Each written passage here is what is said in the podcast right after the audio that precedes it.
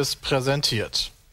Heute ist wieder einer dieser Folgen, wo ich in den Kalender gucke und merke, dass ich ganz alleine bin bei der Arbeit, weil alle anderen irgendwie im Urlaub sind. Aber das macht nichts, denn ich bin ja flexibel und gut vernetzt und deswegen habe ich heute den Markus zu Gast. Hallo Markus. Hallo, ich freue mich sehr. Ich freue mich auch. Mir ist gerade aufgefallen, dass ich dich noch nie quasi mit Markus angesprochen habe. Wie hast du mich denn sonst angesprochen? Äh, gar nicht. Ich glaube ne? gar nicht. Wir sehen uns immer, grinsen beide sehr breit, nehmen uns in die Arme. Das ist doch ähm, eigentlich auch eine ganz schöne Beziehung. Ja, Markus, du bist Indie-Entwickler und ich überlege gerade, woher wir uns überhaupt kennen und ich habe ehrlich gesagt gar keine Ahnung. Ähm, wahrscheinlich von irgendeinem dieser, dieser Branchen-Events, den wir so rumtouren. Ja, ja also wäre jetzt auch meine Vermutung, aber ich weiß gar nicht, wann unsere Freundschaft losging. Ähm, du bist auch sehr aktiv auf Twitter. Wahrscheinlich spielt das auch viel mit rein, dass wir uns nie aus den Augen verloren haben. Ja, es sind diese Internetbekanntschaften, wo man nie so genau weiß, woher kenne ich die ja. Person jetzt eigentlich, ne? Ja, das, ja.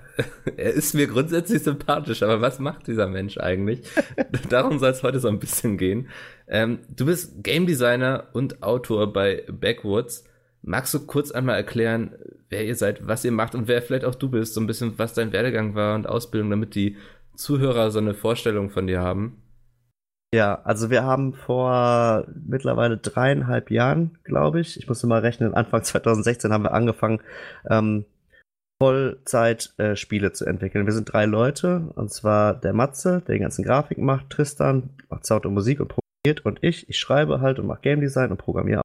Und wir haben früher, ähm, bevor wir angefangen haben in unserer Freizeit, so einfach so hobbymäßig so ein Point-and-Click-Adventure entwickelt. Aus Spaß. Und dann habe ich irgendwann bei der Gamescom 2015 zufällig einen Publisher kennengelernt, Systems Heidelberg, und die haben gesagt, die finden das cool, die würden das finanzieren. Und so sind wir da so reingeraten, ja. dass wir deswegen eine Firma gegründet haben und ähm, ganz passiert Incidents. Passiert auch den wenigsten, glaube ich, dass sie irgendwie zufällig einen Publisher kennenlernen, der auch noch sagt, ja cool, hier ist das Geld, nehmt es und macht ein Spiel damit, oder? Also ich ja, höre immer nur eher so andere Geschichten von wegen, äh, dass man sehr viele Klinken putzen muss dafür. Absolut, also das ist äh, eine absolute Ausnahme, eine totale Zufallsbegegnung. Das kam so halt, weil ähm, Volker, der Geschäftsführer von Application Systems Heidelberg, der stand im Businessbereich auf dem Gang und stand da tatsächlich so marktschreiermäßig mit Postkarten in der Hand, klassisches Point-and-Click-Adventure, weil die zu der Zeit auch eins entwickelt haben. Ja. Und ich bin da eigentlich nur deswegen langgelaufen, weil ich war Volunteer bei der India Arena mhm. und ähm, hatte keine Lust mehr auf diese lauten, ätzenden Hallen und dachte mir, ich latsche jetzt mal im Businessbereich rum und guck mal, was da so geht. Und ähm, dann war das zufällig genau dieser Moment, wo er es gerufen hat, an dem ich, als ich an ihm vorbeigegangen bin. Und dann habe ich mich umgedreht und gesagt, ja, zeig mal, wir machen auch gerade eins und so sind wir da. Und äh, finde ich ja total spannend, so wie man überhaupt Indie-Entwickler wird, weil das habe ich schon häufig jetzt festgestellt, es gibt selten den klassischen Werdegang, dass man das studiert oder so. Mittlerweile gibt es doch schon die eine oder andere Uni, die sowas anbietet aber oft sind das ja nicht so die geradlinigsten Studiengänge. Nee, egal. Ähm, was hast du, also was hast du gemacht, bis du dann auf der Gamescom da auf dem Flur standest und dem Volker gesagt hast, ey geil, wir machen auch gerade ein Spiel? Ja, vor allen Dingen, als ich angefangen habe zu studieren, da gab es diese Studiengänge noch gar nicht. Deshalb, ich glaube, die Generation, wo sich aus dem Studium heraus äh, junge Studios gründen, die kommt jetzt so langsam immer mehr, weil es halt immer viel coolere Studiengänge mittlerweile gibt. Ich habe äh, Medienwissenschaften studiert, also es war ja. eigentlich eine, eine Mischung aus Psychologie und Informatik, was ich studiert habe. Das hatte erstmal so gar nichts mit Spielen zu tun und es kam dann halt irgendwie so, weil dann ist man irgendwann fertig mit dem Studium und überlegt sich ja, was möchte ich jetzt machen und ich wollte eigentlich erst promovieren in der Psychologie, aber es gab kein, keine Stelle an der Uni. Und dann bin ich irgendwie dazu gekommen zu überlegen, ja, dann will ich was Kreatives machen und dann im nächsten Schritt überlege ich, was könnte ich denn? Und dann habe ich mich bei Spielefirmen beworben. Und war es denn auch bei, ich glaube, Studio Fispin? Nee, bei Honig Studios. Ah, knapp daneben, die sitzen beide in Berlin, ne? Ja, ja, richtig. Ja. Honig Studios macht doch jetzt äh, Hio, ne? Hicho? El, El Hijo. Ich ja. glaube, der Christopher Kasulke verprügelt mich, wenn er das jetzt hört. Ja, El Hicho. Wahrscheinlich. Ja. Ja. ja, cool. Da hast du dann Praktikum erstmal gemacht, oder? Äh, nee, da habe ich tatsächlich meinen ersten Job richtig gehabt. Als Game Designer habe ich da gearbeitet. Ah, okay. Beziehungsweise da haben die halt gerade angefangen. Die wollten anfangen, Spiele zu machen. Da haben die eben noch so Apps gemacht, so eine spielerische App für Kinder auch, solche Sachen und, und teilweise mhm. äh, Serienproduktion, also sehr bunt gemischt im Medienbereich irgendwie. Und ähm, das mit den Spielen, das kam dann so. Und an El Hijo haben die, glaube ich, angefangen zu arbeiten, gerade als ich weggegangen bin, so ungefähr. Das hat sich so überschnitten. Ja. weil du gerade sagst, ähm, Apps und sowas, programmiert ihr nebenbei auch noch andere Sachen und so, weil meine Erfahrung ist, dass es oft Indie-Entwickler so, die machen ihre Spiele, weil sie Bock drauf haben, aber finanzieren das eben mit irgendwelchen Aufträgen, wo sie Apps für Firmen programmieren, die recht wenig mit Spielen zu tun haben und so. Oder seid ihr mittlerweile, könnt ihr von dem ganzen Thema Spiele euch finanzieren?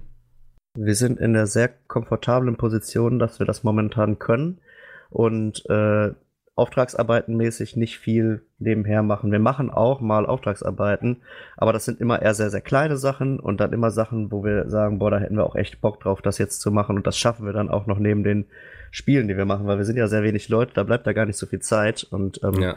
wenn dann aber, wir haben zum Beispiel, was wir gemacht haben, waren, wir haben mal Sprachaufnahmen gemacht für eine App, die die Uni Duisburg Essen äh, entwickelt hat, da wo ich studiert habe vorher. Die haben eine App ähm, gemacht für für Kinder und zwar eine VR-App, die äh, Kindern, die ins MRT müssen, vorher das Ganze beibringt, wie das funktioniert, weil kleine Kinder, bevor die ins MRT müssen, oft sediert werden, also betäubt werden müssen, weil die da so viel Angst vor haben und ja. die App soll denn die Angst nehmen. Und dann haben die uns gefragt, ob wir da Bock drauf hätten, da die Sprachaufnahmen für zu machen. Das war Jetzt halt so hören cool. diese armen Kinder, die Angst haben, immer vorher deine Stimme, oder? zum Glück nicht meine Stimme. Zum Glück sind es richtige Sprecherinnen und Sprecher, aber okay. ähm, wir haben die aufgenommen. Ja. Das habe ich mir gerade sehr lustig vorgestellt, ja. Ähm, wir hatten eben kurz schon das Thema Monkey Island, weil du warst hier ein bisschen mit Teamspeak überfordert. Ähm, ja. Ich dachte, so, wer ist aus der Gaming-Branche, er wird schon verstehen, wie das funktioniert. Ähm, nee, nee, nee. Ihr habt ja bisher auch Unforeseen Incidents gemacht, arbeitet gerade an Resort. Beides, würde ich sagen, klassische Adventures. Kann man das ja, so sagen? Ja, ne? ja, also bei Unforeseen Incidents auf jeden Fall super klassisches Point-and-Click-Gameplay. Bei Resort ist es eher so ein modernes narratives Spiel tatsächlich. Okay. Aber irgendwie ist es ja das, wo sich Adventures hin entwickelt haben. Ja. Warum entwickeln deutsche Indies mit Vorliebe Adventures? So, das ist mir schon häufiger aufgefallen, dass wenn deutsche Indies anfangen, machen sie grundsätzlich erstmal ein Adventure. Ist das einfach, weil budgettechnisch... Das ist, das ist der Selbsthass. Selbsthass, ja. die Selbstgeißelung. Nee, aber ist das einfach Budget erstmal eine Sache, die, das kann man besser einschätzen und so? Weil man nee, ich glaube, so das ist tatsächlich, sind es oft die Spiele, die Leute hier wirklich machen wollen, weil Adventures ja in Deutschland aus irgendwelchen Gründen schon immer sehr beliebt waren im Vergleich ja. zu, zu anderen Ländern der Welt auf jeden Fall. Und ähm, gerade so als Indie-Entwickler hat man ja die Motivation, Spiele zu machen, die man, also man macht das ja in den meisten Fällen deswegen, weil man äh, das machen möchte, was man, also was man wirklich machen möchte. Und da ist halt die Motivation oft eben, ich möchte diese Spiele machen, die ich früher gerne gespielt habe oder die ich, von denen ich gerne hätte, dass es mehr davon gibt oder sowas. Und das sind halt in Deutschland oft, glaube ich, gerade bei, bei Leuten, die dem Bereich Spieleentwicklung nahestehen, tatsächlich so Point-and-Click-Adventures oder sowas. Und ich glaube, das ist der Grund, warum viele Leute anfangen, solche Spiele zu machen und dann merken, oh, damit kann man gar nicht so gut Geld verdienen. das war jetzt nicht mein Thema so, weil es wird dann ja oft gejammert von wegen deutsche Entwickler sind leider international nicht erfolgreich. Und dann denke ich, liegt das oft auch daran, dass gar nicht Spiele entwickelt sind, die auf dem internationalen Markt funktionieren, oder? Also. Ja, wobei das halt so, jetzt den Sprung zu machen von Leuten, die gerade anfangen, Spiele zu machen, zu dazu zu sagen, die Branche ist international nicht erfolgreich, das würde ich jetzt ein bisschen sehr weiten Sprung. Das werfe ich ja dir jetzt vor, dass wir international so abkacken, weil du deine Adventures machen weil, möchtest. Weil unser blödes Adventure nicht funktioniert. Ja. Nee, also unser Adventure war ja tatsächlich auch im Vergleich zu anderen Spielen, die aus dem Genre so kommen, relativ erfolgreich, das muss man ja auch sagen. Also hm. ähm, da hätte man durchaus noch viel größere Probleme haben können, als wir die haben. Und äh, nee, aber es gibt ja auch, also es gibt super geile Spiele aus Deutschland, die ja. halt die internationale Sichtbarkeit einfach nicht kriegen. Ich glaube, das ist eher das Problem, dass so die internationale Presse oder auch Influencer irgendwie aus den USA dich halt mal viel zu hart wegignorieren oder dass man gar nicht in Kontakt treten kann mit den Leuten, weil man die Beziehung nicht hat. Ja, ich glaube, da mangelt es viel dran. Also das finde ich ist ein interessanter Punkt, weil wir seitens Pizme zum Beispiel, uns ist echt ziemlich scheißegal, woher das Spiel kommt. So, ne? Jetzt, ob das ein deutsches Spiel ist oder eins zum Beispiel aus Amerika oder Mexiko oder Frankreich, da achten wir so gar nicht drauf. Also ähm, fände ich, weiß nicht. Also ich, also ich glaube auch so, dass so aus der YouTuber- oder Streamer-Szene, auch in den USA, dass da auch die Leute, denen würde ich jetzt nicht vorwerfen, dass die lokalpatriotisch nur Spiele aus Amerika spielen wollen würden oder sowas. Ja. Ich glaube, die, es ist einfach schwer, die zu erreichen. Die kriegen das nicht so mit. Und mhm. äh, also da kann man höchstens der Presse einen Vorwurf machen, die, die aber auch ihrerseits wahrscheinlich denken, okay, ich kriege die höheren Klickzahlen, wenn ich über AAA-Games berichte und so richtig krasse AAA-Games kommen eben nicht aus Deutschland, sondern eher aus den USA. Und da ist es als Indie-Entwickler halt schwierig durchzukommen und da haben halt die Indie-Entwickler in den USA oder generell in Nordamerika oder sowas halt die besseren Beziehungen und werden dann auch mal erwähnt ja. oder haben es leichter auf so Festivals wie dem IGF oder sowas, also dem International Games Festival, Preise abzusahnen und kriegen dadurch halt diese erhöhte Sichtbarkeit, die man eben braucht als Indie. Und da haben wir es halt auf jeden Fall schwieriger, überhaupt wahrgenommen zu werden, dass überhaupt mal Influencer irgendwie merken, okay, da ist dieses geile Spiel, das könnte ich ja mal spielen. Hm. Ich glaube aber, das ist auch was, was sich langfristig ändern wird. Also zumindest für die großen Player aus Deutschland, wenn ich mir so ein Iron Harvest oder sowas angucke, es würde mich sehr wundern, wenn das international nicht auch seine Aufmerksamkeit bekommt. Ja, ich glaube auch. Also das wird, ähm, äh, ich würde mal hoffen, dass die Bundesförderung für Spiele, die es jetzt äh, dieses Jahr gibt, dass es die weitergeben kann. das wäre schön, aber das ist so ein Thema für sich. Ja. Aber ähm, durch, durch gezielte, geile Förderung kann man auf jeden Fall ganz, ganz viel erreichen und auch Spiele hier viel, viel ähm, besser werden lassen, äh, Entwicklern viel, viel mehr Möglichkeiten geben. Das äh, darf man auf jeden Fall nicht unterschätzen. Also da fehlt es halt auch äh, eben an, an dem Ende viel an einfach an möglichem Geld, um Spiele zu entwickeln, die dieses, dieses Potenzial erreichen, gesehen zu werden. Hm. Also ist es oft, sagst du, gar nicht so das Problem der Qualität, sondern eher, dass das Spiel dann einfach verschwindet, sobald es raus ist. Ich glaube, dass das viel passiert, weil, also man muss sich ja nur angucken, wie viele Spiele in einer Woche auf Steam erscheinen. Und mhm. das sind halt so unglaublich viele, dass man da halt tatsächlich so schnell nicht mehr gesehen wird, selbst mit guten Spielen. Also ähm, es gibt sehr viele gute deutsche Titel, das, äh, da braucht man ja gar nicht viel drüber diskutieren. Das ist tatsächlich, dass, äh, dass es schwierig ist, auch über längere Zeit so ein Spiel ähm, sichtbar zu halten. Ja, du meintest ja gerade so, ihr wart schon relativ erfolgreich magst du mal so erzählen, was du glaubst, was ihr gut gemacht habt, als es dann darum ging, das Spiel irgendwie zu vermarkten? Also ich glaube, dass unser Spiel generell nicht, sich nicht sehr deutsch anfühlt. Das ist schon auch ein inhaltlicher Punkt. So. Das, ich glaube, das hat so einen gewissen internationalen Appeal irgendwie, ja. dass man, wir haben halt, ähm, unser Spiel ist ja auch hat ja auch sehr viel mit Sprache zu tun und weil es einfach sehr viel Text hat. Und wir haben ähm, während der Entwicklung schon mit einem englischen Co-Autoren zusammengearbeitet. Also wir haben die Texte jetzt, ich habe sie ja geschrieben mit Alistair zusammen, das war unser englischer Co-Autor. Ähm, und äh, der kann kein Deutsch. Das heißt, ich musste auf Englisch schreiben. Und mein Englisch ist jetzt aber nicht so gut, dass sie am Ende so bleiben könnten, die Texte. Das heißt, ich schreibe so in so meinem okay Englisch und er verwandelt es dann in richtig geiles Englisch. Und dieses richtig geile Englisch nehme ich dann und verwandle das in hoffentlich gutes Deutsch. Und dabei habe ich aber schon im Hinterkopf, okay, was die deutschen äh, Zeilen sein sollen. Also teilweise hatte ich da halt eine okay englische Zeile mit einer okay deutschen Zeile nebeneinander stehen. Dann hat er das übersetzt und wenn er den Sinn nicht komplett verändert hat von der Zeile, so dann hatte ich da eigentlich schon die Vorlage und konnte das dann einfach beim äh, beim nächsten Arbeitsschritt dann nochmal überarbeiten und dann kommt man da auch zu einem ganz guten Ergebnis, glaube ich. Ja. Deshalb fühlt sich das, weil das eben so in zwei Sprachen gleichzeitig mehr oder weniger geschrieben wurde, eben auf beiden Sprachen sehr natürlich sprachlich an. Also es ist die deutsche Version, es ist halt ein deutsches Spiel, aber es ist gleichzeitig in Englisch von einem englischen Autoren geschrieben worden und ähm, die ganze Spielwelt auch mit ihm zusammen entwickelt worden, dass sich das eben dadurch und durch unsere Art Spiele zu machen, glaube ich, nicht sehr deutsch anfühlt, sondern eben ähm, international auch äh, generell schon besseres, äh, bessere Möglichkeiten gesehen zu werden hat, glaube ich. Mhm. Wenn ich dich jetzt so fragen würde, was, wie fühlt sich ein deutsches Spiel an? Ein bisschen steif vielleicht. Ja. also ja. es gibt auf jeden Fall, habe ich ja schon gesagt, dass es sehr, sehr viele gute deutsche Spiele gibt, aber es gibt auch deutsche Spiele, wo du, wo du merkst, okay, da fehlt irgendwie so ein bisschen die, die Lockerheit, so ein bisschen wie man, wenn du jetzt vergleichst, so englische Fernsehserien vergleichen würdest mit, mit deutschen Produktionen, die ja auch teilweise eher so, mhm. naja, das man sieht in der deutschen Serie oft an, dass sie deutsch ist, so, ne? Also so vom ganzen Look and Feel irgendwie. Ja, da ist die Zielgruppe halt, so wenn das bei, keine Ahnung, ZDF, ARD oder sowas läuft, äh, das sind halt über 60-Jährige, ne? Mhm. Und für diese Menschen sind dann teilweise solche Serien auch geschrieben und dann merkst du halt so, ja, das ist jetzt nicht unbedingt so modern und geil und das wollen jetzt junge Leute nicht unbedingt so konsumieren. Das hatte ich bei, ich glaube, How to Sell Drugs Online hieß die Serie, ist gar nicht so lange her. Ja. Ähm, da hatte ich durchgeguckt und das erste, was ich dazu sagte, war, es fühlte sich nicht deutsch an irgendwie. ja, ich ja. weiß, was du meinst. Ja, okay. Ja, weil das ist halt auch natürlich von, von Autoren und Autorinnen, ich weiß nicht, äh, geschrieben worden, die sehr jung sind und äh, ein junges Zielpublikum vor Augen haben und, und halt eben auch geprägt sind von internationalen Serien, so wie wir das bei Spielen haben im Grunde. Mhm. So, ich glaube, das ist ein ähnlicher Ansatz.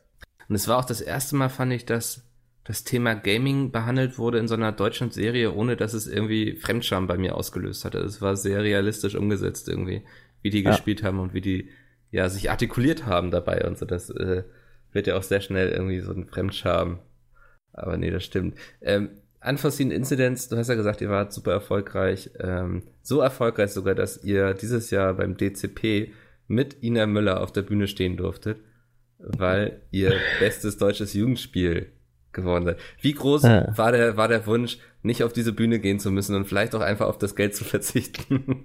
Boah, tatsächlich, in dem Moment ähm, haben wir das gar nicht so wahrgenommen, die Veranstaltung, ja. wie die war. Also, ähm, ich weiß nicht, ob man, ob man noch erklären muss, was, was da abging, aber auf jeden also Fall. Also alle, die es nicht wissen, Deutscher Cringe Preis 2019 heißt die Podcast-Folge, glaube ich, wo wir lang und ausführlich drüber reden, was da passiert ist. Sehr gut, ja. sehr gut, dann brauchen wir das ja nicht mehr erklären. Nee, aber das, also für uns teilweise so war der Abend so, erst, wir waren halt in zwei Kategorien nominiert. Das war einmal bestes Jugendspiel und einmal bestes deutsches Spiel. Und äh, bestes Jugendspiel war direkt die zweite Kategorie mhm. und oder dritte ah, okay, oder sowas, auf jeden ja. Fall relativ am Anfang. Und dann sitzt du da halt am Anfang recht nervös, wartest auf deine Kategorie und weißt nicht, was passiert. Hast so, denkst du, okay, es könnte theoretisch sein, dass wir gleich so einen Preis gewinnen und das ist dann einfach mega krass.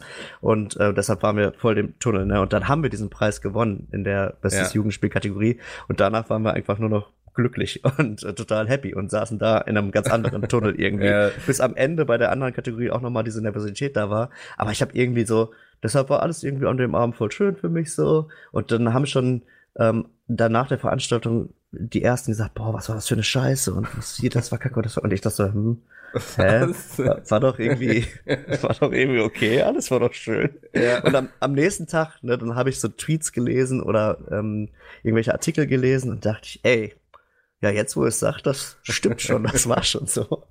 dann habe ich erst am nächsten Tag realisiert irgendwie. Ja, also während ich da auch saß, ich weiß nicht, ich finde den DCP jedes Jahr irgendwie ein bisschen schwierig, weil du hast immer viele Politiker und so. Ähm, mir ist währenddessen auch gar nicht so aufgefallen, wie sehr es aus dem Ruder gelaufen ist eigentlich. Ähm, ja. Das, ich weiß nicht, ja, Ina Müller war eine spannende Besetzung auf jeden Fall. Ähm, 75.000 Euro aber habt ihr bekommen, dafür kann man dann auch mal, finde ich, mit Ina Müller auf der Bühne stehen und sich ein paar doofe Sprüche anhören. Ich ja, glaube, sie hat, hat sie bei euch irgendwas doofes gesagt, dass irgendwie, ich weiß nicht, wer bei euch im Keller sitzt oder sowas? Äh, nee, das nicht. Ich glaube, ich habe mir das auch tatsächlich nachher nicht mehr angeguckt. Besser ist. also, was ich noch so weiß, ist, dass, dass, dass sie äh, Tristan irgendwie, der sollte was beantworten, aber dann hat sie ihm gar keine Zeit zum Antworten gelassen. Ja, also, ja das fand ich so unmöglich, dass die ganzen Leute, die gewonnen haben, gar nichts erzählen durften eigentlich. Ja, ja. Das, das war. Ähm, aber trotzdem Glückwunsch nochmal. Ich glaube, ich habe dir bestimmt Danke. schon an dem Abend gratuliert. Hast du. Ja, sehr gut. Ähm, 75.000 Euro habt ihr bekommen. Was, was habt ihr das Geld einerseits schon oder dauert das sehr lange, bis man das dann überwiesen bekommt eigentlich? Das dauert tatsächlich sehr lange leider. Ja. Ähm, ich hoffe, dass wir das dieses Jahr noch bekommen. Aber also das, das Gute ist ja, dass man damit rechnen kann, das zu bekommen. Und äh, hm. das heißt, es ist auf jeden Fall so der Moment, wo wir, wo wir den Preis bekommen haben, da waren zwei, zwei Sachen so, die in mir vorgingen, nämlich einmal so totale Glücklichkeit, dass wir den bekommen haben. So, das ist ja voll die Wertschätzung, voll geil, ja. so einen Preis zu bekommen, so für das, was man, was man da gemacht hat, einfach so Feedback zu bekommen, dass das scheinbar ganz gut war irgendwie. Also einmal das und zum anderen aber auch voll die Erleichterung, dass äh, dieses Preisgeld ne, bringt uns halt richtig viel auch wirklich, weil mhm. ähm, das hieß nämlich in dem Moment für uns, okay, wir können erstmal unabhängig weitermachen und müssen jetzt nicht innerhalb von drei Wochen wieder einen Publisher fürs nächste Spiel finden oder irgendeinen Investor, der uns Geld gibt oder sowas, weil sonst ist das Geld alle und nächsten Monat gibt's kein Gehalt mehr. Und ähm, auch wenn das Geld später kommt, was natürlich stört, ähm, hat man diese Sicherheit, dieses Geld zu bekommen und das ist einfach total die Erleichterung, weil man dann weiß, okay, wir können jetzt erstmal weitermachen, wir können halt das, was wir gerade machen, Resort, das Spiel, woran wir arbeiten, eben weiter besser machen, um weiter mit Publishern verhandeln zu können und in einer besseren Position sein zu können und vielleicht mit anderen Publishern in Kontakt zu kommen. Das war schon echt ganz geil. Ja, ist ja auch 75.000 Euro für drei Leute, da kann man ja schon eine Zeit mit überbrücken, würde ich sagen. Ohne jetzt zu wissen, welchen Lifestyle ihr pflegt, aber ähm, ja, einen klassischen Indie-Lifestyle. Ja, sehr ausufernd bei euch immer, ne? Ja, ja, klar, du weißt, du kennst es ja. Ja, immer wenn ich über den Indie Booth Arena laufe, denke ich mir, oh mein Gott, die ganzen Champagnerflaschen und der Kaviar Die ganzen hier. Snobs, ja, ja, im Backstage-Bereich. Wer das hier wieder bezahlt hat. Äh, hat euch der DCP eigentlich auch in der Hinsicht irgendwie weitergebracht, dass Leute auf euch zugekommen sind und gesagt haben, lasst uns mal ein Spiel machen oder so? Also hat euch das nochmal nicht nur des Geldes wegen weitergebracht, sondern auch in Sachen Resümee? Ähm, ja, es, es kamen jetzt keine Leute, die genauso wie du jetzt gesagt hätten, ey komm, lass uns mal ein Spiel machen. Ja. Das ist ja schon, äh, das ist schon vor dem DCP passiert tatsächlich. Okay. Ähm, nämlich, äh, wir machen ja, wir haben ja auch noch ein zweites Projekt in der Pipeline, nämlich ähm, Oh ja das äh, Spiel zu Pen and Paper, äh, mhm. Manor Setting und das, was wir mit Hauke zusammen machen. Und da war es tatsächlich so, dass er irgendwann gesagt hat, so, oder wir kannten ihn auch von der Gamescom, irgendwie dann hat er Unforeseen Incidents gespielt, fand das so cool, dass er gesagt hat, ähm, in diesem Style, in so einem äh, Ton ungefähr könnte ich mir ein Spiel zu Moral Manor vorstellen, was er eh schon lange selber machen wollte. Ja. Und dann hat er uns gefragt, ob wir Bock hätten, das zusammen zu machen. Aber das war tatsächlich vor diesem Preisgeld. Aber was der DCP auf jeden Fall gebracht hat, ist mehr, also wenn man dann mit Publishern spricht über die beiden Projekte, die wir haben, ist es tatsächlich nochmal so, ähm, auf jeden Fall, dass, dass dadurch Leute merken, okay, die können scheinbar wirklich Spiele machen. Also man hat schon ein anderes Standing, wenn man einen deutschen Computerspielpreis gewonnen hat, wenn man dann mit äh, möglichen Partnern spricht. Hm, man hat quasi bewiesen, dass man es wirklich kann, so, ne? Das ja. ist ja oft, glaube ich, bei Verhandlungen mit Publishern immer wichtig, gerade so als Team ohne ein Spiel mal entwickelt zu haben, recht schwierig, ähm, irgendwie unterzukommen. Außer ja, man, man also ich meine, ein Spiel zu, zu Ende entwickeln, das hilft schon viel, wenn du ein Spiel komplett entwickelt und raus hast, so, und das ja. dann ähm, auf Steam gute Bewertungen hat, so das ist schon mal sehr, sehr gut. Aber wenn du sagen kannst, es hat den deutschen Computerspielpreis gewonnen, dann wissen zumindest alle deutschen Publisher schon mal Bescheid oder die kennen dich dann eh. Also mhm. wenn du es wenn du es äh, dahin geschafft hast, auf die Veranstaltung da auf der Bühne zu stehen, so dann ähm, bist du halt eigentlich eh mit den meisten deutschen Publishern äh, schon in Kontakt getreten, irgendwann auf diesem Weg.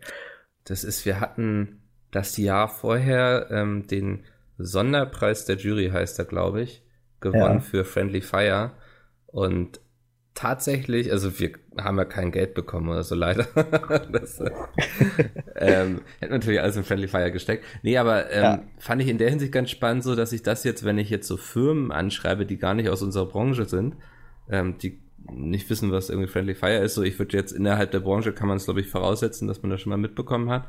Ja. Ähm, aber außerhalb schicke ich dann immer ganz gerne mit, so von wegen, ey, wir haben ja auch schon mal einen Sonderpreis gewonnen und so, weil das hilft dann eben so ein bisschen seriöser zu wirken, dass man jetzt nicht wie der nigerianische Prinz ist, der sagt irgendwie, oh, ich muss hier gerade sehr viele Euros loswerden, helft mir doch mal. ja. Das, ja. Äh, also das war so meine Erfahrung mit dem DCP. Ja, auf jeden Fall. Also so blöd dieser Preis äh, sich manchmal selber gibt oder ja. innerhalb der Branche sich selber gibt, so ist es trotzdem noch der, der halt so zumindest in Deutschland so eine hohe mediale Reichweite hat, dass man nach außen ganz gut erklären kann, was das eigentlich bedeutet, wenn man den gewonnen hat, ne? Ja, genau, ja. Ja, das trifft es, glaube ich, ganz gut. Also, ja. Ähm, ja. Äh, ich, ich guck mal gerade, ich habe mir so ein paar Notizen natürlich. Du hast eben Pen and Paper Mountain Männer angesprochen. Das, ähm, darüber wollte ich auf jeden Fall noch reden, weil das finde ich sehr spannend. Ähm, du hast schon gesagt, Hauke kam auf euch zu. Also ist es, ist es eher eine Kooperation mit Hauke oder ist Rocket Beans da auch noch mit drin im Boot? Oder wie, wie seid ihr sowas angegangen und warum habt ihr nicht Pizza mitgefragt? es, ist, äh, es ist kompliziert, ja. äh, weil die Marke ähm, nicht so richtig definiert bei Hauke oder bei Rocket Beans liegt. Mhm. Ähm, weil das ist ja tatsächlich vom Erschaffungsprozess äh, ein bisschen verschachtelt. Ne? Also Hauke denkt sich die Geschichten und das Setting aus und dann sagt er denjenigen, die da mitspielen beim jeweiligen Pen and Paper, so, das ist so das Setting, ähm, denkt euch mal Charaktere aus, die da drin spielen und da drin was machen.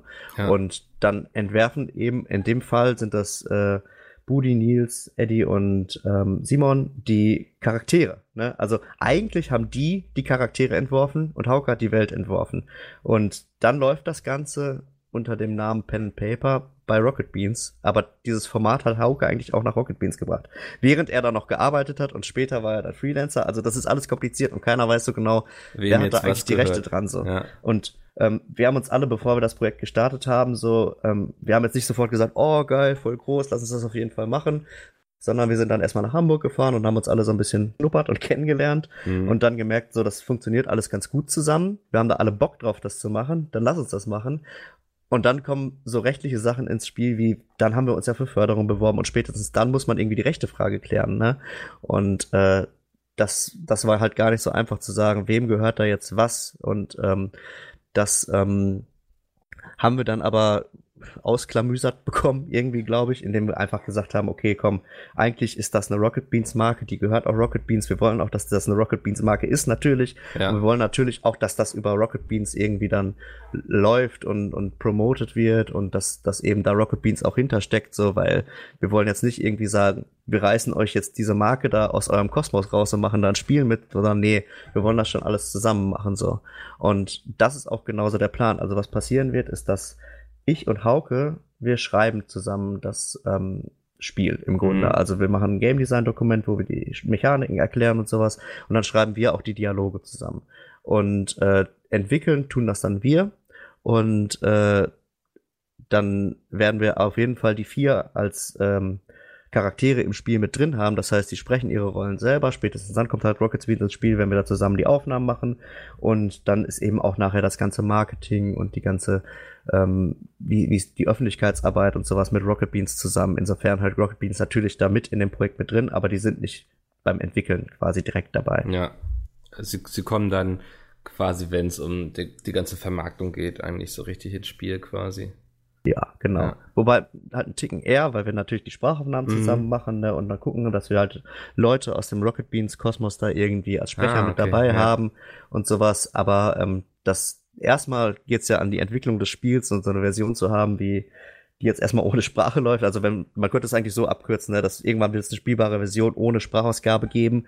Das machen wir und dann kommt Rocket Beans ins Spiel und dann machen wir das zusammen. Und dann, mhm. wenn es dann halt rauskommt und wirklich dann irgendwann mal zu erwerben sein wird, dann ist Rocket Beans ganz eng mit dabei. Ganz spannend, ja. Ja, erinnert mich so ein bisschen, also sag mal Bescheid, wenn ihr nochmal ein Spiel machen wollt über so einen Typen, der in der Zombie-Apokalypse irgendwie aufs Krankenhausdach geht. Ich habe da ein Buch geschrieben. der Stoff ist schon da quasi. sehr gut, sehr gut. Das wird dann das nächste, ne? Ja, wobei alle schon das Ende kennen. Ich weiß nicht, ob das dann für ein Spiel noch reicht. Ähm, ah, dann müsste ja. das, wobei man könnte vielleicht dann das mal anders aufziehen, irgendwie aus der Perspektive von Peter und Dennis oder so. Ähm, ja. Ja. Aber ähm, finde ich, finde ich voll spannend, also auch gerade das, ähm, ich weiß nicht, oft, wenn so Influencer irgendwie an Spielen beteiligt sind, sind es ja irgendwie eher, ich sag mal, simple Sachen, Mobile Games zum Beispiel.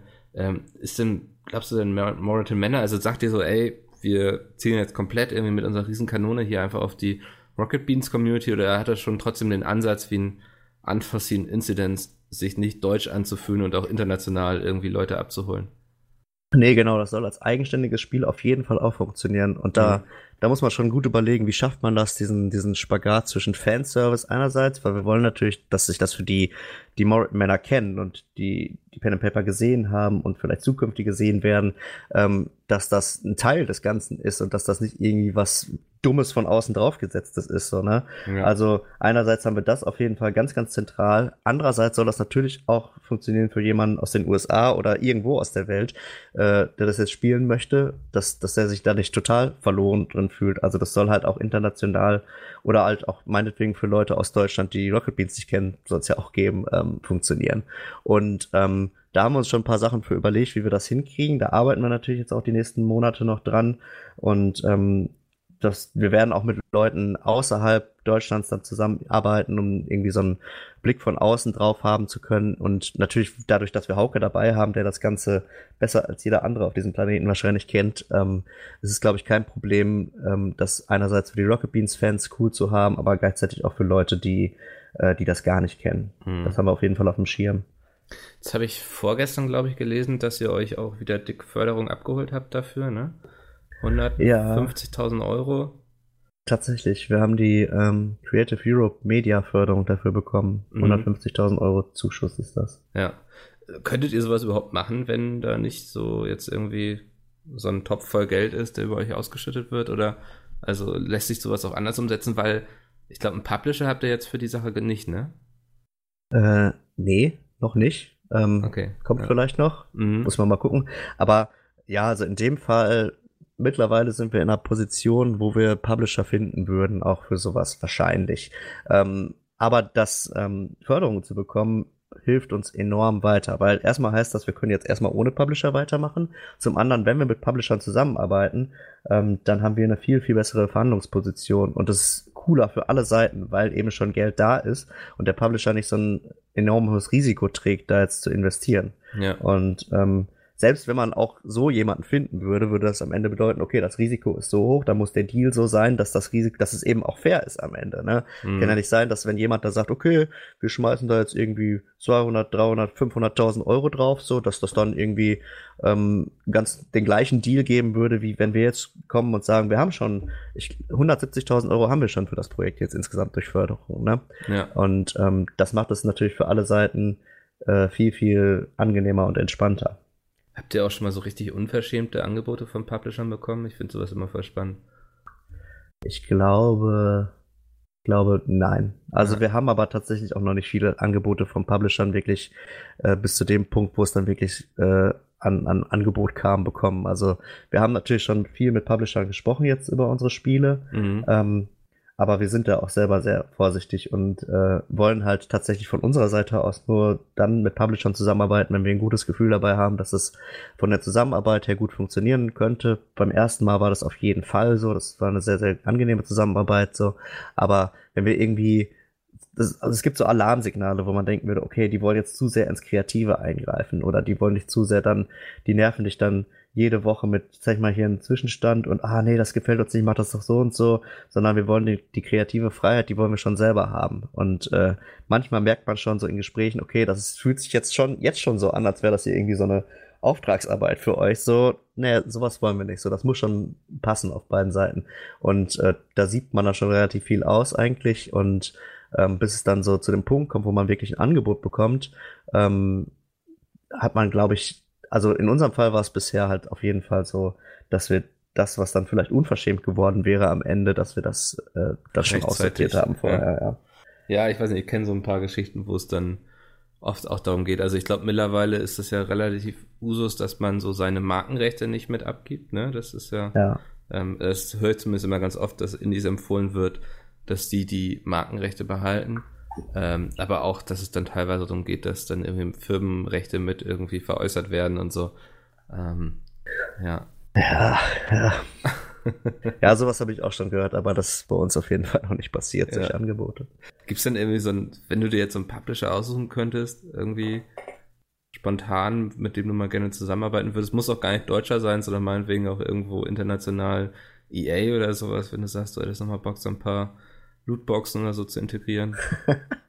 Es gibt auf jeden Fall Publisher, wo ich, wo ich sagen würde, boah, das wäre schon richtig geil, mit denen zusammenzuarbeiten. Hm. Äh, aber, also EA muss jetzt nicht unbedingt sein.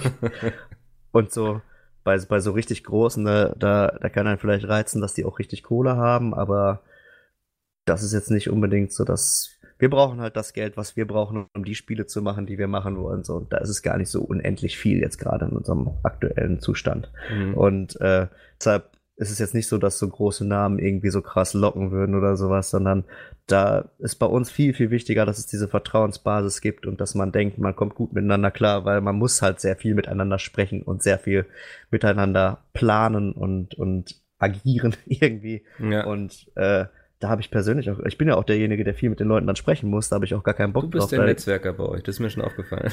ja, ja. Das sind immer die, die am trinkfestesten sind, Ja. weißt du? Ist doch bei euch genauso. Ja, weiß ich nicht.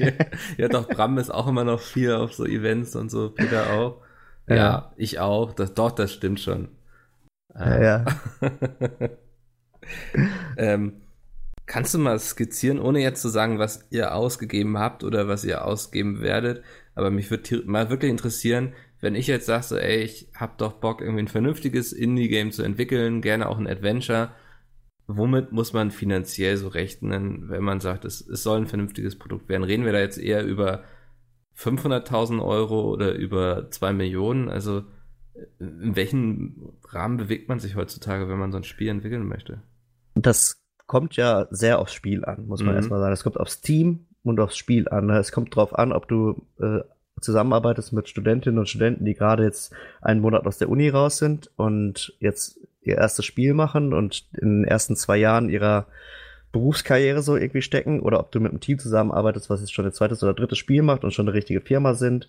Es kommt darauf an, ob das Spiel jetzt vier Stunden oder 20 Stunden Spielzeit haben soll oder 100, keine Ahnung, ne? Ja. Also da redet man von sehr, sehr unterschiedlichen ähm, Beträgen höchstwahrscheinlich. Aber ich sag jetzt mal so ein Mittelding bei so einem kleinen Indie-Studio, was jetzt nicht gerade ihr allererstes Spiel macht, so, ähm, da kann man sich eigentlich, finde ich, ganz gut orientieren an diesen Phasen, die auch durch Förderung vorgegeben werden. Nämlich, du machst jetzt erst ein Konzept, dann machst du ein Prototyp und dann entwickelst du das Spiel.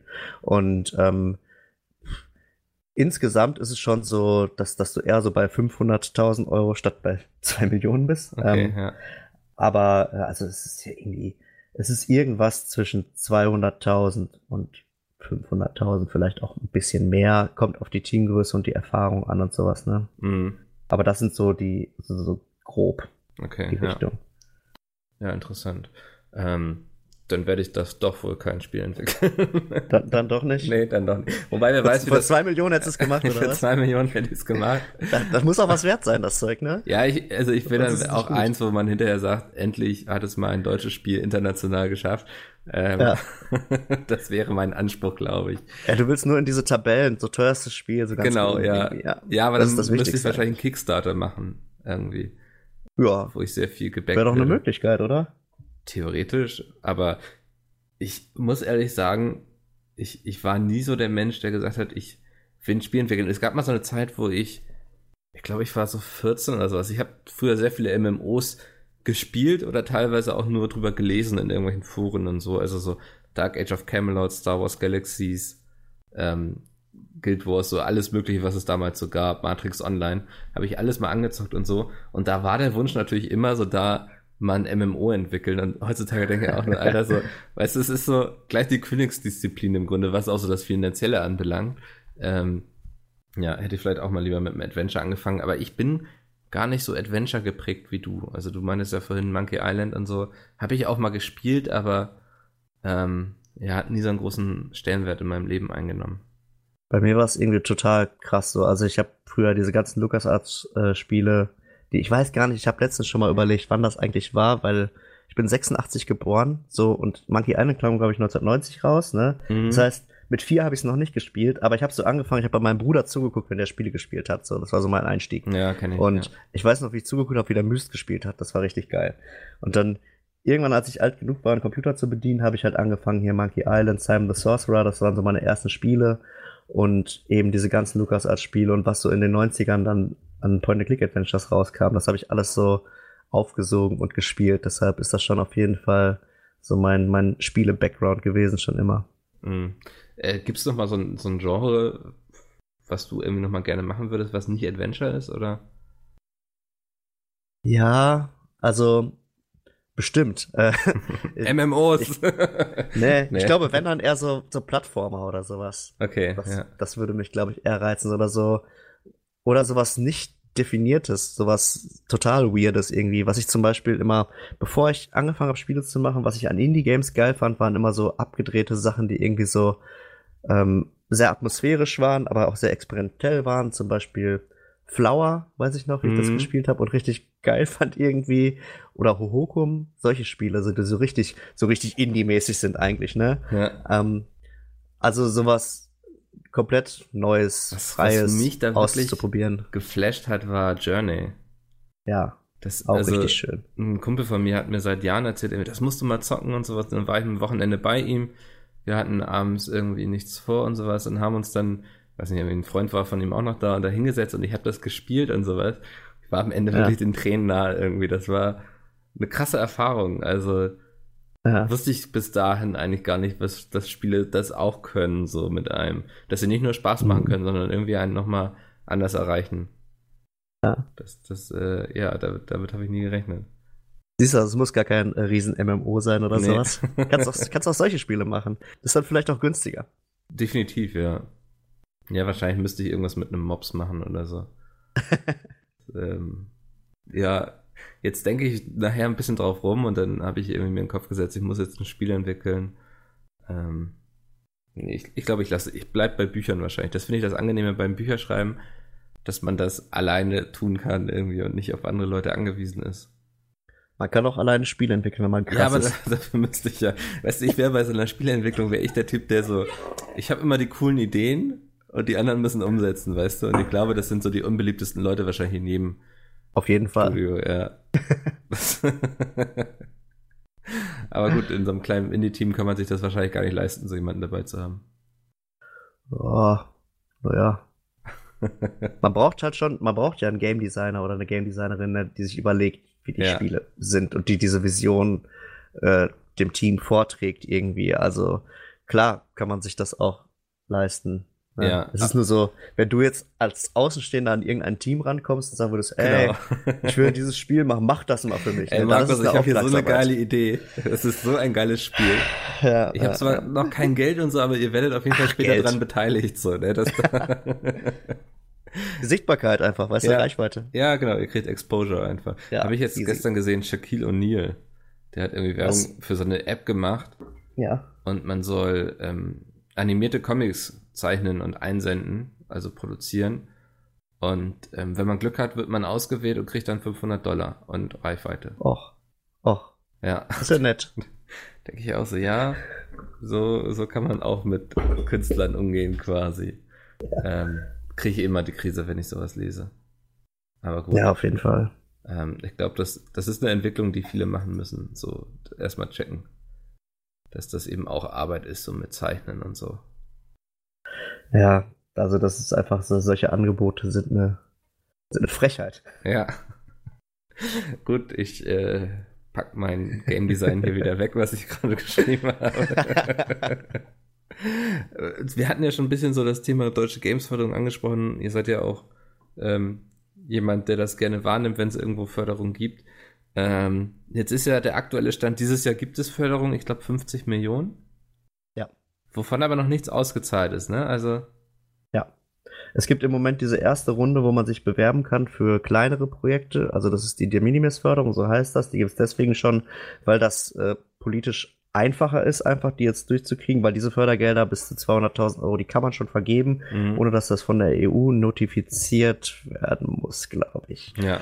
Habe ich gut auswendig gelernt, ne? Oh, ja. Ähm, und genau, dafür konnte man sich bewerben oder kann man sich bewerben, glaube ich, bis heute. Also du kannst dich jetzt auch Oha. hinsetzen und dein Konzept, äh, deine Skizze einreichen. Ja. Ähm, ich glaube, du musst 15 Seiten schreiben und dann wird das schon. Und äh, da kann man sich halt für eine Förderung bis zu 200.000 Euro bewerben. Und ähm, da gibt es jetzt schon eine, eine Reihe von Einreichungen für. Und danach wird es dann halt die große Runde für Produktion ist es dann, glaube ich, weiß nicht genau, wie der Unterschied da ist, geben, wo man dann halt auch mehr Geld beantragen kann, dass eben hoffentlich die ganzen 50 Millionen auch rausgehen dieses Jahr. Mhm. Aber nächstes Jahr war es dann, oder? Also fürs nächste Jahr Äh, hängt es irgendwie Fürs nächste Jahr ist das momentan nicht vorgesehen, aber das wird Mitte September, glaube ich, entschieden. Ja. Also es ist noch nicht beschlossen, dass es das nicht ich glaube, der Scheuer wird. meinte irgendwie auf der Gamescom so, ach, das wird schon noch. Das ist gar nicht Das so unnormal, dass das da nicht drin steht oder sowas. Irgendwie hat er erzählt, ne? Ja, dass das nicht unnormal ist, das habe ich auch vorher schon mal gehört. Ja. Ähm, ich hoffe, dass das stimmt, dass das noch kommt, weil das wäre halt wirklich wichtig und das ist halt wirklich richtig geil für die deutsche Spielebranche, dass es diese Förderung gibt. Was, was wird sich denn in Deutschland ändern, wenn es diese Förderung gibt? Also würden, würde es mehr Studios geben oder, also würde jetzt zum Beispiel ein Dedelic anstatt drei Spiele im Jahr einfach sechs Spiele im Jahr machen oder würden, würde Dedelic vielleicht drei größere, geilere Games machen? Die Spiele würden, glaube ich, tatsächlich größer werden und, und die Bedeutsamkeit der Spiele würde erhöht werden, auf jeden Fall. Also es würde bei so größeren Studios wie zum Beispiel Dedelic viel mehr in Richtung AAA gehen können, als es das jetzt geht. Ne, Mhm. vielleicht eher Double A oder keine Ahnung, wie man das so schwammig definieren möchte oder sowas. Aber die können ähm, definitiv geilere, größere Spiele machen, als, äh, als das jetzt der Fall ist. Und auch bei kleineren Entwicklern es ist so, dass, dass es viel leichter ist, so ein Studio am Anfang überhaupt am Leben zu halten. Und es, man hat durch diese Förderung, ne, die halt ja auch sichergestellt ist und planbar ist für die Entwickler, ähm, die, die Möglichkeit, äh, ja, wie gesagt, zu planen, dass, dass man dieses Geld bekommt. Und damit hat man eine, eine viel höhere Sicherheit. Das heißt, die kleineren können länger überleben und eher Spiele dann bis zum Ende bringen und dann auch rausbringen und dann dabei schon ihr nächstes Projekt planen. Und die größeren können viel äh, ja, Spiele mit größerer Standhaftigkeit, wie sagt man das? Also ja. auf jeden Fall dickere Spiele irgendwie machen. So, ja, bigger, ähm, better, beautiful oder so. Ja, ja die, also die deutsche Spielelandschaft würde sich auf jeden Fall dadurch ähm, verbessern, das kann man mal sagen. Mhm. Also es, es, gibt da ja irgendwie so, so ein immer Kanada-Vorbild quasi. Ich glaube, Unterschied zwischen der deutschen Gamesförderung und eigentlich allen Gamesförderungen, die man so kennt, ist, in Deutschland würde man einfach Geld bekommen. Und ich glaube, andere Länder machen das ja so, dass man zum Beispiel weniger Steuern zahlen muss, ne?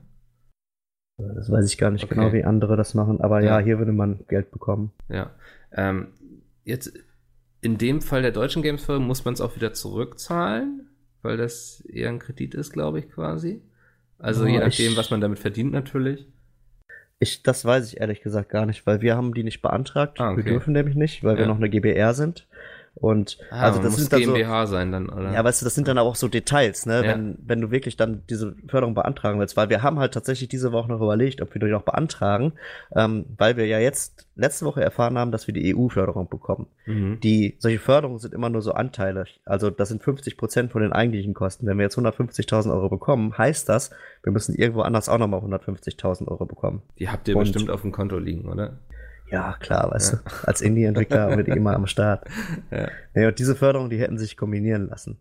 Und ähm, deshalb haben wir überlegt, beantragen wir die noch. Aber einerseits sind wir keine GmbH, das heißt, die müsste man schnell danach werden, was wir eh vorhaben.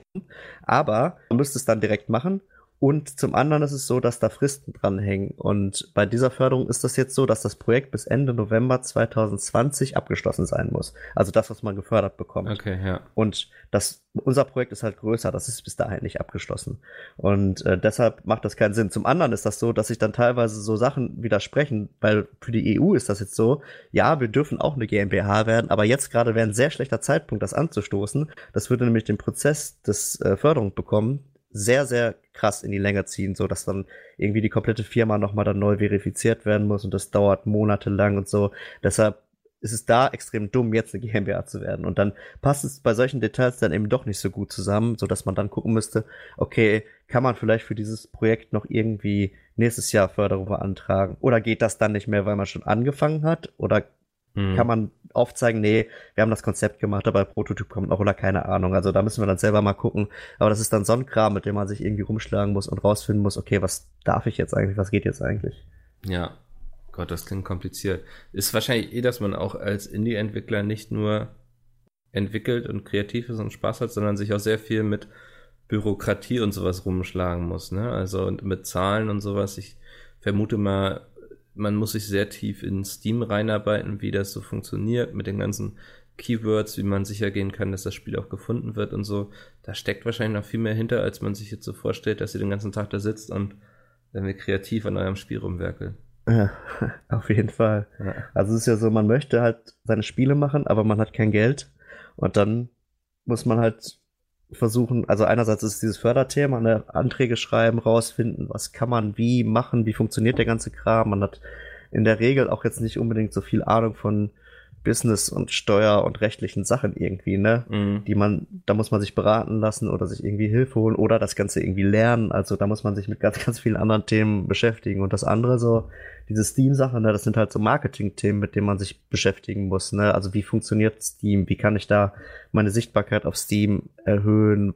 Wie kann ich, was sind Visibility Rounds bei Steam oder sowas? Was kann man da alles machen? So, das sind dann so viele Themen drumrum, mit denen man sich beschäftigen muss, dass man da tatsächlich ähm, ja vielleicht sogar eine Person braucht, die nur das macht und gar nicht mehr an den Spielen direkt mitarbeitet. Bei uns ist es zum Glück noch so, dass wir, dass wir alle direkt an den Spielen was machen können. Ja, Okay. Ähm, zum Ende nochmal, weil wir sind ja hier bei Pete's Meat. Sei gerne ehrlich. Ähm, ich, ich, vielleicht sage ich auch erstmal meine These. Mich würde einfach mal interessieren, wie wichtig so Influencer für, für eure Arbeit sind, für eure Sichtbarkeit und so. Und ich vermute mal, bei so Steuer, äh, storylastigen Spielen, wie ihr sie macht, sind Influencer gar nicht so wichtig, sondern eher dann doch wirklich so die klassische Presse und so, oder? Nee, ich, ich glaube okay. schon, Influencer sind sehr wichtig, aber das haben wir tatsächlich am Anfang auch sehr unterschätzt, weil ja. bei Unforeseen Incidents, ne, das ist ein lineares Spiel. Mhm. Wenn man es einmal gesehen hat, dann ja, das ist wie ein Film, da muss man es nicht unbedingt nochmal selber spielen. Wäre jetzt auch meine so. Theorie gewesen, genau, ja. Ja, andererseits kriegst du halt durch, durch Influencer, durch Streamer, wie auch immer, so eine krasse Sichtbarkeit und Reichweite, dass da da immer noch genug Leute dabei sind, die das sonst niemals gesehen hätten, dieses Spiel. Und die sich dann vielleicht noch kaufen und dann vielleicht nur einen Teil gesehen haben und den Rest dann selber spielen oder die es trotzdem nochmal selber spielen, obwohl sie es gesehen haben. Und ähm, es verbreitet sich dadurch, es hat halt einen so einen krassen Marketing-Effekt, dass es sich trotzdem so gut verbreiten kann. Ja. Trotzdem hat man natürlich dieses Problem mit der Linearität und deshalb machen wir jetzt in Zukunft halt Spiele, die nicht so aufgebaut sind wie das erste, sondern wo man halt einen Anreiz hat, das nochmal zu spielen. Bei Resort ist es so, dass ich, du hast halt Entscheidungen innerhalb der Geschichte, du gehst, machst dies oder du machst das, so ganz klassisch eigentlich, ne, und erlebst äh, unterschiedliche Wege in der Geschichte, dadurch auch unterschiedlich enden. Aber in dem Fall haben wir halt auch einen Mechanismus drin, dass äh, in dem Spiel geht es unter anderem in, um Realitätsflucht und die man halt eben selber ausgestalten kann. Das heißt, durch deine ähm, Aussagen steuerst du im Grunde, wie das Spiel, wie die, wie die Spielwelt aussieht. Du veränderst die Farben und das Wetter des Spiels und sowas und, und dazu zusätzlich halt eben noch die Geschichte und dadurch ergeben sich so unterschiedliche Kombinationen an Wegen, dass es eben auf jeden Fall interessanter ist, das selber nochmal zu spielen, als wenn du es nur gesehen hast. Und für äh, für Männer überlegen wir uns da auch gerade Sachen, die, dass es eben Anreize gibt, das, das selber nochmal zu spielen, weil wir eben glauben, dass es, ähm, dass es einen krassen Marketing-Effekt haben kann, wenn Influencer das Spiel spielen. Und es ist natürlich auch super cool, irgendwie das, das zu sehen, dass, ja. äh, dass Leute das Spiel spielen und streamen und mögen. Also das ist schon eigentlich eine geile Sache. Da kriegen wir auch recht regelmäßig E-Mails irgendwie von Indie-Entwicklern, die sich irgendwie freuen und bedanken dass, ja, wir, das dass wir das Spiel gespielt haben und Spaß hatten. Also da geht's dann immer gar nicht natürlich so darum, so, ey, danke, dass ich jetzt gerade irgendwie x Einheiten wegen euch verkauft hatte, sondern eher so, das hat Spaß gemacht zu sehen, dass ihr damit so viel Spaß hattet. So. Ja. Ähm, ja. Aber finde ich ganz spannend, weil das ist, ich habe immer das Gefühl, du redest so mit drei Entwicklern und bekommst vier unterschiedliche Antworten, was das Thema Influencer Marketing anbelangt. Also es gibt wirklich welche, die, die schwören, dass es überhaupt gar nichts mehr bringt. Dann gibt es welche wie, wie ihr, die sagen, doch, das, das ist voll gut und sowas. Ähm, dann gibt es wieder andere, die sagen, okay, bei Story-Spielen würde ich es nicht machen, aber Multiplayer-Titel zum Beispiel bietet sich das natürlich voll an. Ähm, Wäre eigentlich mal voll spannend, da wirklich mal irgendwie eine Studie oder so zu, zu machen, weil. Ja, es kommt vielleicht halt auch auf die eigene Marketing-Sichtbarkeit oder sowas an, wenn ja. es irgendwie eh schon du selber Zehntausende von Followern hast, die eh dein Spiel kaufen, so, dann ähm, also ist das vielleicht der bessere Weg, wenn die es direkt kaufen, anstatt vorher anzusehen bei so einem Storyspiel. Aber wenn du vor allen Dingen erstmal auch die Sichtbarkeit brauchst, wie das bei vielen kleinen Indies ist, so dann hilft das, glaube ich, auf jeden Fall. Mhm. Und man darf auch nicht vergessen, dass so auch, also auch Influencer-Marketing kann aus einem schlechten Spiel irgendwie kein, also kann aus dem Esel kein Einhorn machen, so, ne? Das, nee, ähm, also wenn ein Spiel kacke ist und ja. da spielt das jemand und sagt, dass das kacke ist, hat das natürlich auch einen negativen Effekt. Ja, und das, also ich werde das dann ja häufig auch auf Konferenzen oder so gefragt, so irgendwie, was muss ich denn irgendwie beachten, wenn ich irgendwie will, dass Influencer mein Spiel spielen und dann ist meine erste Antwort, mach ein gutes Spiel so. Also ähm, das ist wahrscheinlich schon ja, und das such dir die Influencer, die zum Spiel passen. Genau, ne? ja.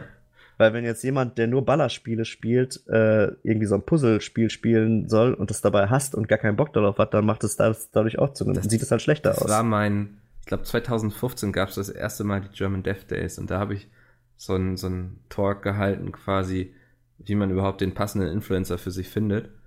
Und ist ganz lustig, da habe ich als Beispiel so für Rundenstrategie und sowas Writing Bull genannt.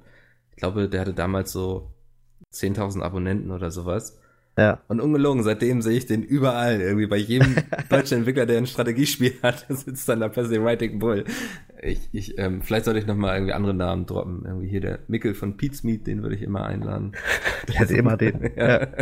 Wenn euer Spiel über Hunde geht, dann äh, ladet euch den ein.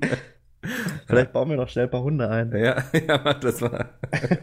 Komm vorbei und schau's mir dann an. Ja. Ähm, ja, sehr cool. Das waren eigentlich alle so meine Fragen, die ich fragen wollte. Ich finde es immer super spannend, mal mit den Leuten zu reden, die die Spiele machen, die wir dann im Endeffekt quasi konsumieren.